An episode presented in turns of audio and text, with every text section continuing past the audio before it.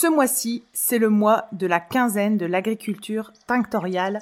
Retrouvez tous les midis du 18 au 29 mars entre midi et 2 une vingtaine d'experts dans leur domaine qui parleront de l'agriculture tinctoriale. C'est en visio pour permettre à chacun d'y participer. Les inscriptions se font pour les membres Patreon sur Patreon. On vous y attend très nombreux et vous avez le programme et les thèmes abordés ainsi que les invités présents disponibles sur le podcast Aréco Vert. Belle journée Bienvenue sur le podcast Aréco Vert, le podcast qui vous parle d'art, d'écologie et de verdure.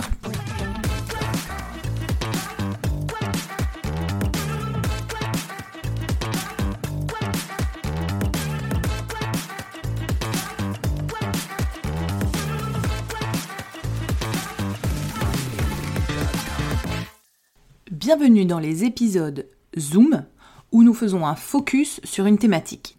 Qu'est-ce que la couleur naturelle? La couleur naturelle, c'est une couleur obtenue soit par des plantes tinctoriales, plantes qui ont un pouvoir colorant, on parle donc de couleur végétale, soit par des animaux, insectes, mollusques, mais aussi on peut teindre avec des champignons et des lichens. On obtient cette couleur naturelle soit directement de la plante entière d'une partie de cette plante. La feuille, la fleur, la tige, l'écorce, voire même les racines. Soit on l'obtient directement, soit on l'obtient après un procédé d'extraction qui peut être plus ou moins long selon les plantes. On parle de colorant quand quand la couleur est soluble à l'eau, et on parle de pigment quand elle n'est pas soluble à l'eau. Les débouchés de la couleur naturelle que ce soit en termes de colorant ou de pigments, sont multiples. Ça peut être dans le domaine de la coiffure, avec les teintures pour cheveux, ça peut être dans l'alimentaire, avec les fameux colorants alimentaires, dans la cosmétique, dans le textile pour teindre des tissus, mais également des cuirs, ça peut être dans l'ameublement avec la, avec la coloration des bois et autres, mais également dans les arts créatifs comme la peinture, les couleurs. La palette des couleurs naturelles est extrêmement large. Seules les couleurs qu'on appelle fluo ne sont pas disponibles. Cette couleur naturelle, elle est utilisée depuis de très nombreuses années. C'est un savoir-faire ancestral qui a été détrôné par l'arrivée des colorants de synthèse à la fin du 19e siècle. Essentiellement pour des raisons économiques et de rapidité d'obtention, mais nous creuserons le sujet dans un épisode. La couleur naturelle a des étiquettes collées à la peau qui sont assez compliquées à décoller.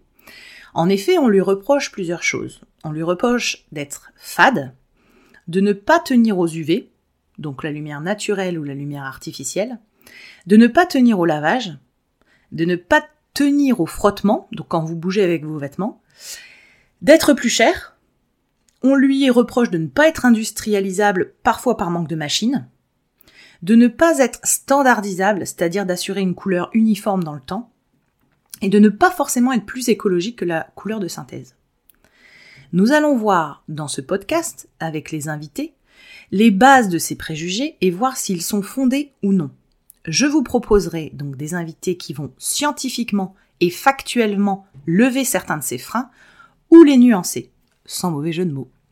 Nous aurons des industriels de France et d'ailleurs, des fabricants de pigments des chercheurs et des pratiquants de la couleur naturelle. Mon objectif, vous l'aurez compris, c'est de voir ce qui est faisable avec la couleur naturelle en la proposant comme alternative à la couleur de synthèse quand celle-ci est impactante sur l'environnement. Je vous invite à aller consulter les autres épisodes Zoom ou les épisodes avec les invités et aller sur la page Instagram Arécovert a-R-T-E-C-O-V-E-R-T, pour y retrouver et deviner les futurs invités du podcast, mais notamment retrouver des sources écrites de tout ce que nous abordons dans les épisodes Zoom. Belle journée à tous